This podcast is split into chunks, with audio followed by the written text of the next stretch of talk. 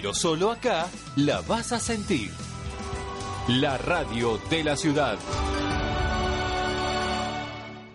Bienvenidos a Esperanza Argentina, tu organización radial, saludable, independiente, educativa, motivadora. Desde el 2002, difundiendo la excelencia al rescate de valores y evidencias constructoras de paz, desde las ciencias, la cultura, el deporte y la espiritualidad, junto a expertos reconocidos por su trayectoria de grandeza integral a nivel nacional e internacional, con el propósito de compartir herramientas valiosas para tu bienestar y el bienestar integral de la humanidad.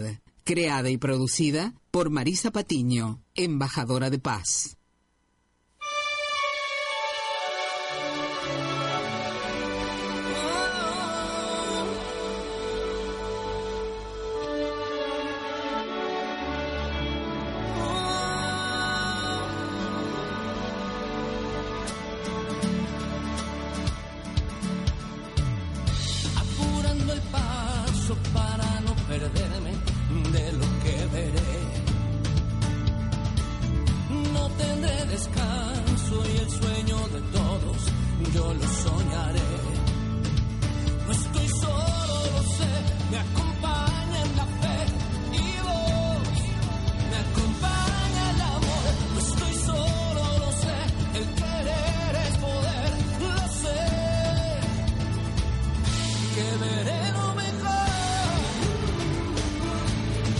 Seremos lo mejor, ¿eh?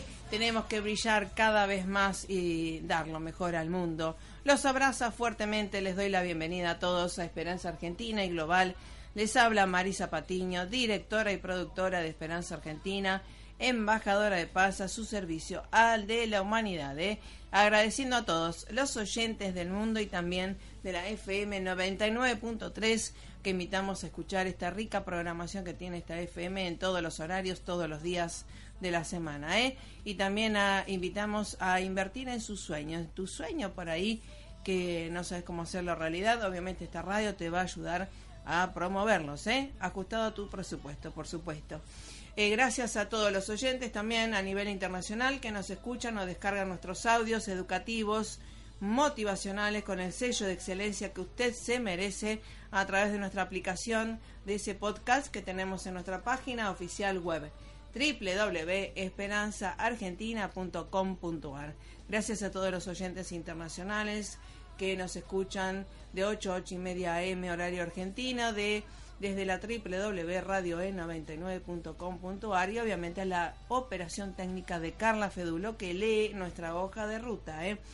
Bueno, recuerden que elijo desde hace 15 años sea los mejores expertos en cada una de las áreas para que usted tenga herramientas súper valiosas para su bienestar. En este caso, hoy vamos a estar junto al doctor Marcos Requena, experto en educación digital, en esto de las TICs, que no solamente hay que ver la tecnología, sino cómo la aplicamos, ¿verdad?, en nuestras vidas. Así que nos va a estar ilustrando sobre ese tema que tiene que ver con el mundo que estamos viviendo ahora y el que se viene. Así que tenemos que prepararnos para esta cuarta revolución industrial, por supuesto que hace tiempo venimos diciendo, y eh, también preparar a los chicos, ¿no? A los jóvenes, porque, bueno, la inserción laboral eh, y educativa y comunitaria tienen que ver con todo esto. Así que, bueno, gracias por valorarnos. Ya dentro de un ratito, después de la pausa musical, estamos junto al doctor Marcos Requena, un venezolano eh, obviamente un experto en esta área de educación digital, el learning como se le llama, y realmente algo que nos eh, siempre nos ilumina a todos. Gracias por valorar. Eh, vamos al tema musical y ya estamos con el doctor Requena. Esperanza Argentina y su CEO Marisa Patiño, embajada y embajadora de paz, distinción y misión recibida de Fundación Mil Milenios de Paz y Fundación PEA UNESCO desde 2011 a la fecha. Marisa Patiño, miembro adherente a NUAR, Asociación para las Naciones Unidas Argentina, desde 2017 a la fecha.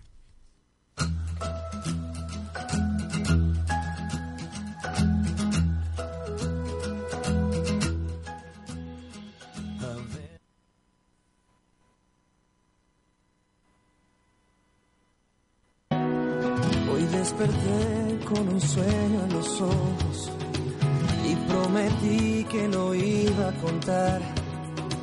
Fue tan real todo aquello que vi. Lo más bonito es que estábamos juntos, tú y yo. Y yo. Las calles se abrían sin miedo a la y las sonrisas andaban a pie. Nadie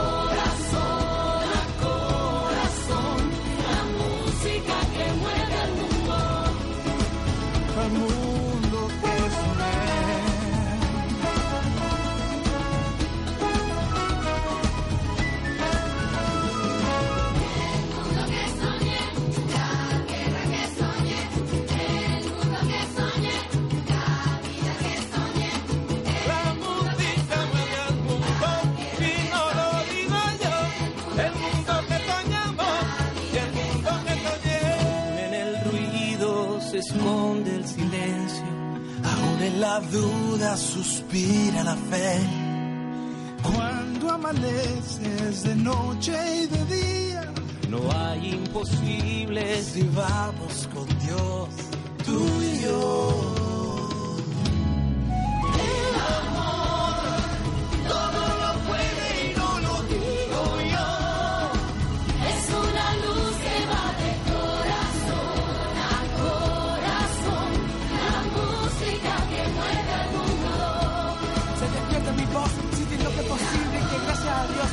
Sueño tangible, te regalo mi fe, te invito a conocer la vida que soñé, el mundo que soñé, somos el mundo que queremos.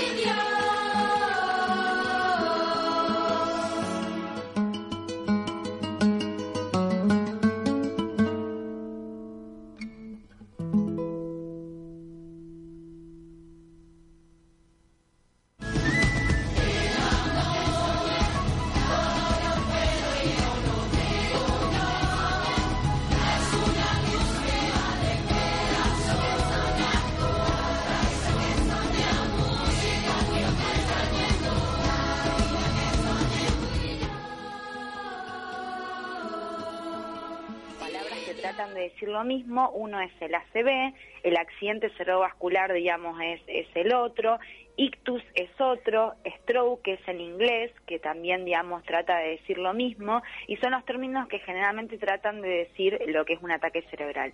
La pregunta, y esto es muy importante para que la audiencia lo sepa, ¿por qué ataque cerebral y no accidente cerebrovascular? Porque generalmente los accidentes son circunstancias que ocurren de un día para el otro sin nada, digamos, sin uno estaba normalmente, no hubo nada Sin que lo desencadenó. En cambio, el ataque cerebral se ha estudiado que más del 82%, por ejemplo, en nuestro país, de personas que lo sufrieron, tenían como antecedente la hipertensión arterial. Por lo tanto, tienen un factor de riesgo que predispone a que la persona llegue a tener un evento vascular. Bueno, y vamos a hablar un poco de las causas. ¿Son prevenibles, eh, doctora Bruera, sobre esto del ataque cerebral? Bueno, lo que, lo que vos me preguntás es excelente tu pregunta y es muy importante porque el ataque cerebral es una enfermedad que se puede prevenir y se puede tratar. Y uno dice, bueno, ¿cómo se puede prevenir? Se puede prevenir mediante la modificación de lo que se llaman los factores de riesgo que pueden ser realmente modificados o tratados. Uno de ellos es la hipertensión arterial. Lamentablemente muchísimas personas, oyentes que, te- que están escuchando, digamos, este programa, que deben ser hipertensos, no lo saben y no están tratados adecuadamente. Por lo tanto, el chequeo con el clínico, el cardiólogo, los médicos, el médico del dispensario, el centro de salud más cercanos que tengan, tomarse la presión, sobre todo cuando uno pasa a los 45 años, y tener un control estricto de lo que es la presión arterial, es una de las cosas que uno, si está normotenso, si tiene valores de presiones normales, va disminuyendo la probabilidad de tener un ataque cerebral. Los otros factores que hay que tener en cuenta son el consumo del cigarrillo. Hay que no consumir cigarrillo de tabaco, o sea, ni en forma activa ni en forma pasiva.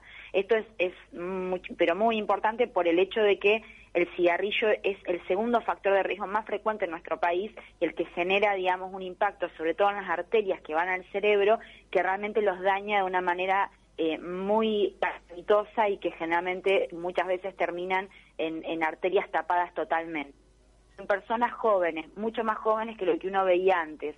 El cigarrillo sostenido en el tiempo daña las arterias del cerebro. El otro factor es el consumo de alcohol, hay que tratar de no consumir alcohol y si se consume realmente de una manera, digamos, muy escasa. El control de la- del azúcar en sangre, hay que controlarse qué azúcar uno tiene en ayuno, que es lo que nosotros llamamos la glicemia. Ese control tiene que ser también un control bastante estricto, sobre todo cuando se pasa una determinada edad. Y después los otros factores que también son importantes a tener en cuenta es el tema del colesterol alto. El colesterol alto eh, muchas veces eh, uno es como que dice, bueno, no le da importancia, bueno, salgo a caminar y lo modifico, y en muchas, en muchas oportunidades hay que medicarlo porque el colesterol alto sostenido se va acumulando en las arterias, sobre todo que irrigan el cerebro, y se termina tapando. Por eso también la obesidad, el sobrepeso, ¿sí? todo lo que lleva a tener, digamos, hay personas que son flacas y tienen colesterol alto porque tienen genéticamente, digamos, pero bueno, creo que hay que hacer mucho hincapié en que tratar de, de dar tiempo a nuestro a nuestra a la salud a nuestro cuerpo y a dedicarle digamos lo, lo que uno merece porque lamentablemente como vivimos en nuestro en nuestro país y en cada uno de los lugares uno por ahí no lo, no lo cuida mucho al cuerpo. Claro, justamente esto del... Hay mucha gente que es delgada eh, o no está en un estado de obesidad o sobrepeso y dice, bueno, total, yo tengo una herencia que por ahí me toca. ¿Cómo es eso eh, del colesterol, el bueno y el malo? Eh, ¿Qué hay que tener en cuenta? Bueno, el, el tema de la herencia, hay eh, lo que se llama factor genético, que es un factor de riesgo no modificable. Yo genéticamente no puedo modificar lo que he heredado.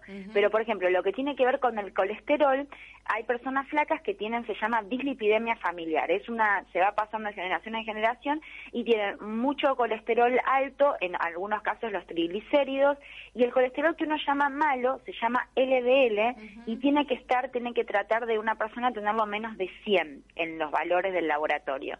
Esto uno es el objetivo que tiene que seguir. Entonces muchas veces se, comen- se comienza con medidas higiénicos dietéticas que tienen que ver con comidas anulando lo que es la grasa sobre todo saturada, que es la manteca, crema de leche, todo lo que son eh, realmente grasas que uno tiene que sacar de la dieta hacer ejercicio en lo posible tres a cuatro veces por semana, 30 minutos. Y si la persona no, después de tres meses no se dio esto, hay que seguir controlándolo con el laboratorio y en algunos casos, según la edad que tenga esta persona, hay que medicarlo. Por eso es muy importante que más allá de lo que uno genéticamente hereda, esto tiene que, se puede revertir y lo puede normalizar. El colesterol, eh, muy interesante. El colesterol, ¿qué hace a las arterias? ¿Qué efecto le produce a las arterias? El colesterol malo se acumula en las arterias. Yo siempre, bueno, yo soy docente también y cuando doy clases en, en esto eh, me gusta por ahí hacer algo que tiene que ver con, con ser muy explícita y explicar lo que tiene que ver con el colesterol. Y en esto siempre yo digo que el colesterol bueno es como un colectivo que va pasando por, eh, viajando por las arterias y sube al colesterol malo, que es la LDL, y la tira Sí, sí, sí, mientras estábamos esperando la comunicación en directo, ¿eh? junto al doctor Marcos Requena, que está en Ecuador, y obviamente la cuestión de las señales es algo interesante. ¿Cómo le va? ¿Cómo te va, Marcos Requena? Muy buen día, estimada Marisa. Buen día también a todos tus oyentes. Bueno, gracias por estar. ¿Y, ¿Y cómo está Ecuador en este 27 de septiembre? Bueno, donde estoy amaneció nublado, pero con un clima muy muy agradable, fue bastante fresco. Eh, estoy en un ambiente donde, digamos, abunda eh, el ambiente natural, bastante fauna, sobre todo aves. Muy hermoso, amaneció muy hermoso. Buenísimo. Bueno, te quiero felicitar por, además de la trayectoria eh, de hace tiempo en Venezuela, por supuesto, en la facultad eh, Andrés Bello, por supuesto, que tienen el sello de excelencia, además tantos años ¿no? de trayectoria. Esto que eh, vas a estar en la Universidad Siglo XXI también y estás eh, preparando también ahí en Ecuador. ¿Qué estás haciendo ahí en Ecuador, doctor Marcos Requena?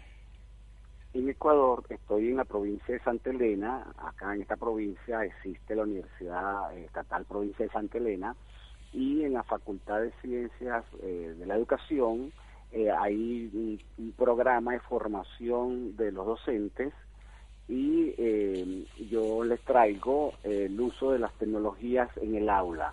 Wow. Eh, esta es una universidad que tiene semipresencial en el sentido de que todas Claro. las materias, en todos los cursos, hay un componente de educación a distancia con el uso de la plataforma de la universidad. Pero se requiere, digamos, seguir impulsando eh, el buen uso de las tecnologías en, en educación. Y bueno, les traigo, les traigo ello, ¿no? El uso de algunas herramientas con fines de, de mm, desarrollar las habilidades de los estudiantes, eh, de lograr el aprendizaje significativo con el uso de las tecnologías y el manejo responsable de las mismas. Ah, Eso es lo que les traigo en esta, en esta oportunidad, en esta oportunidad porque en otros momentos he estado eh, a propósito de desarrollar competencias investigativas en los docentes. Ah, sí. Qué bueno, Sí, sí. qué bueno, qué bueno, este, porque obviamente eh, creo que el docente va y todos los que estamos en el área también educativa y formativa, eh, tenemos que, de todo el mundo se tiene que capacitar para su emprendimiento, para mejorarse, para eh, estar en la cresta de la ola, ¿no? Sí, en Ecuador hay un, un proceso bastante interesante en relación con ello, porque por decreto, por decreto presidencial, los docentes eh, que son magíster, la, la- Claro, eh, claro. en esta, en, sí, Universitarios. no, sí, en el país, sí, los docentes universitarios deben tener como mínimo de formación académica la maestría. Qué bien. Y ahora eh, se está impulsando el doctorado, y, y bueno, entonces ciertamente eh, eso le da, digamos, a, la- a mediano plazo, eh, un impulso a la educación considerable. Bueno, eh, eh, en eso que estamos, acá, bastante interesante el trabajo que estamos haciendo. Qué bueno, vamos a recalcar de vuelta porque obviamente sabemos que Chile tiene también una exigencia en, la en los docentes, en la preparación y capacitación continua y mm, no me acuerdo Uruguay, pero en esto de Ecuador, que a veces uno parece, bueno, son países sudamericanos y demás, y queremos este, justamente poner en valor esto, también Perú, como está adelantando, ¿no? Eh, el- su crecimiento y desarrollo tan importante a través de la educación integral, no solamente el cono- traspasar un conocimiento. Sí, sí. Bueno, es que hay un despertar de la conciencia en el sentido de, de saber que la educación es el camino eh, imprescindible para el desarrollo de, las- de los pueblos, imprescindible. Entonces, eso es lo que estamos viendo en, en Latinoamérica en varios, en varios países, ¿no? como, como en este caso. Y se entiende que ciertamente no se trata nada más de, de una educación centrada en los dominios disciplinares, una educación técnica o tecnocrática, sino una educación integral. Y precisamente porque se sabe que la educación integral es la única que puede garantizar también lo- lo- no solamente el desarrollo, sino también la paz. Claro, ¿Qué- qué bueno, obvio. integral? Obvio, obvio. Sí, sí. Eh, eh, por eso siempre, digamos, a nosotros nos invitan a asesorar, a, a capacitar también. Y en esto de focalizar en la paz, hasta la gente de neurociencias, ¿no? Nos dice, qué bueno esto de la paz, porque es algo para personas fuertes, ¿no?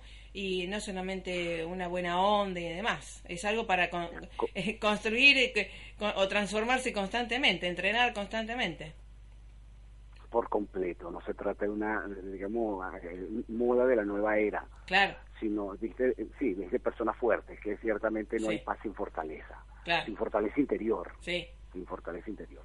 Entonces, eh, bueno, nada, el, el, el hecho de que eh, lo- los, diferentes programas, eh, yo he visto eh, que ciertamente los diferentes programas están haciendo énfasis eh, en educación integral, como en Mm. las tecnologías. Yo procuro que, eh, y así el equipo con la que estoy trabajando, eh, que la formación vaya dirigida no solamente al uso técnico de las, de- las herramientas Sí. Sino el uso integral y por tanto siempre el, el aspecto ético, el manejo de los valores que se pueden desarrollar con su uso, es allí eh, un elemento clave siempre de, de trabajo. Exacto. Por eso, eh, en realidad, date cuenta que siempre volvemos a los valores, a los principios y que para hacer un buen uso, no solamente, digamos, esto no es para decir que uno es bueno, es para hacer, nos conviene, es una cuestión de interés personal, familiar y comunitario y mundial, ¿no? Sí, porque no es un, no es un asunto moralizante, Claro. no se trata de la moral, Claro, no se trata de transformarme en, en transformarme en ser suficientemente bueno en cuanto a las conductas, claro, sino siempre lograr interiormente eh, una paz que nos permita relacionarnos con otro a través de la dimensión de la paz también.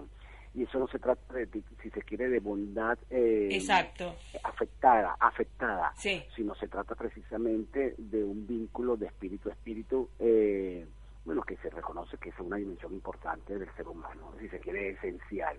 Sí, y de lo que también eh, hablamos con gente de, de del MIT, ¿no? que estuvo en el MIT, y que nos va a diferenciar de las máquinas, ¿no? Que justamente ser más humanos nos va a diferenciar de las máquinas. Sí, exactamente. Es que eh, eh, la, la máquina, independientemente de que una característica que hace confundir y creer que se están humanizando, Sí. es la capacidad de aprender, y eso es lo que hace que sean máquinas inteligentes. ¿sí? que, que, que, que a, per- a partir de los procesos que va desarrollando y de los y de la respuesta que da, va dando el medio a, a, a la pro- a los programas o a la ejecución, van logrando aprendizaje. Entonces, bueno, ciertamente si eso es lo que caracteriza al ser humano, entonces las máquinas se están humanizando. Pero, eh, bueno, lo que digo, no eso no, no, no, no tiene por qué confundir. El Sí. componente espiritual no está de libre albedrío, no puede estar en la máquina. No puede estar en la máquina. Una cosa es la capacidad de aprendizaje, es Sí, sí. decir, de incorporar cambios al sistema a partir de los resultados, eh, que lo, lo hacen las máquinas inteligentes, de los sistemas inteligentes, y otra cosa es el libre albedrío que no se puede encontrar en una máquina. Exacto. Lo importante es que nosotros también no seamos tan previsibles, ¿no? Porque esto del estereotipo que siempre nada más respondemos o como bicho o como, ¿no? Eh, em, primitivamente o lo que fuera, eh, tenemos que ser más creativos en nuestras respuestas. Sí, bueno, la creatividad es una demostración del libre albedrío, Claro. es decir, de esa capacidad Claro. de crear. Cuando digo libre albedrío, que yo estoy utilizando un término que, Sí. que, que lamentablemente tiene una connotación religiosa.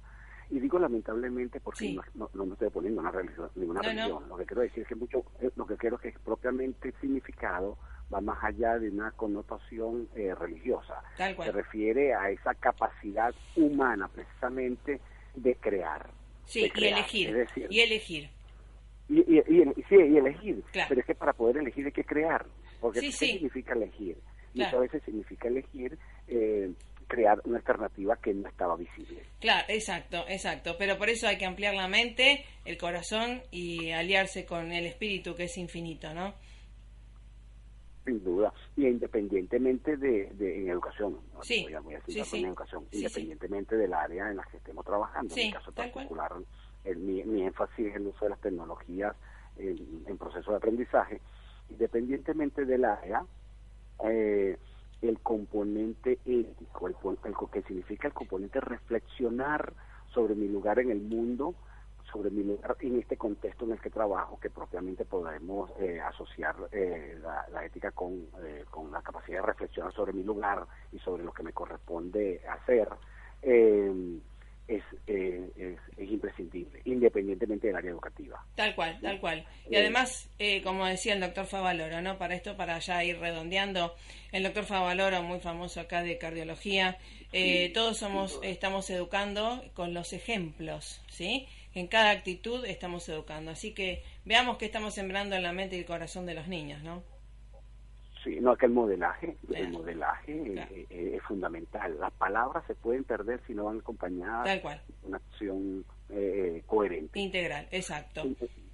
Sí, correctamente. Así que bueno, eh, lo vamos a dejar para la próxima, ¿sí? Y señal de por medio, vamos a continuar esta interesante eh, cátedra eh, eh, que nos estás regalando para justamente que docentes también se capaciten y sigan este camino para dar lo mejor a sus este, educandos. ¿eh? Así que bueno, gracias por estar, Mar- doctor Marcos Requena, desde Ecuador en este caso, y gracias por iluminar al mundo. ¿eh? No, muchas gracias a ti, eh, eh, Marisa, y muchas gracias a los oyentes por permitirme este espacio para compartir con ustedes. Bueno, bueno, hasta la próxima y que tengamos señal en la próxima. gracias, Magnífico, gracias, magnífico, gracias. Éxitos, ¿eh? felicidades. Éxitos, éxitos. Eh, bueno, realmente un placer, ¿eh? Tener a expertos y elegir lo mejor. De eso se trata, ¿no? Ampliar el espectro para poder elegir mejor. Un abrazo fuerte, pásela más que bien. 99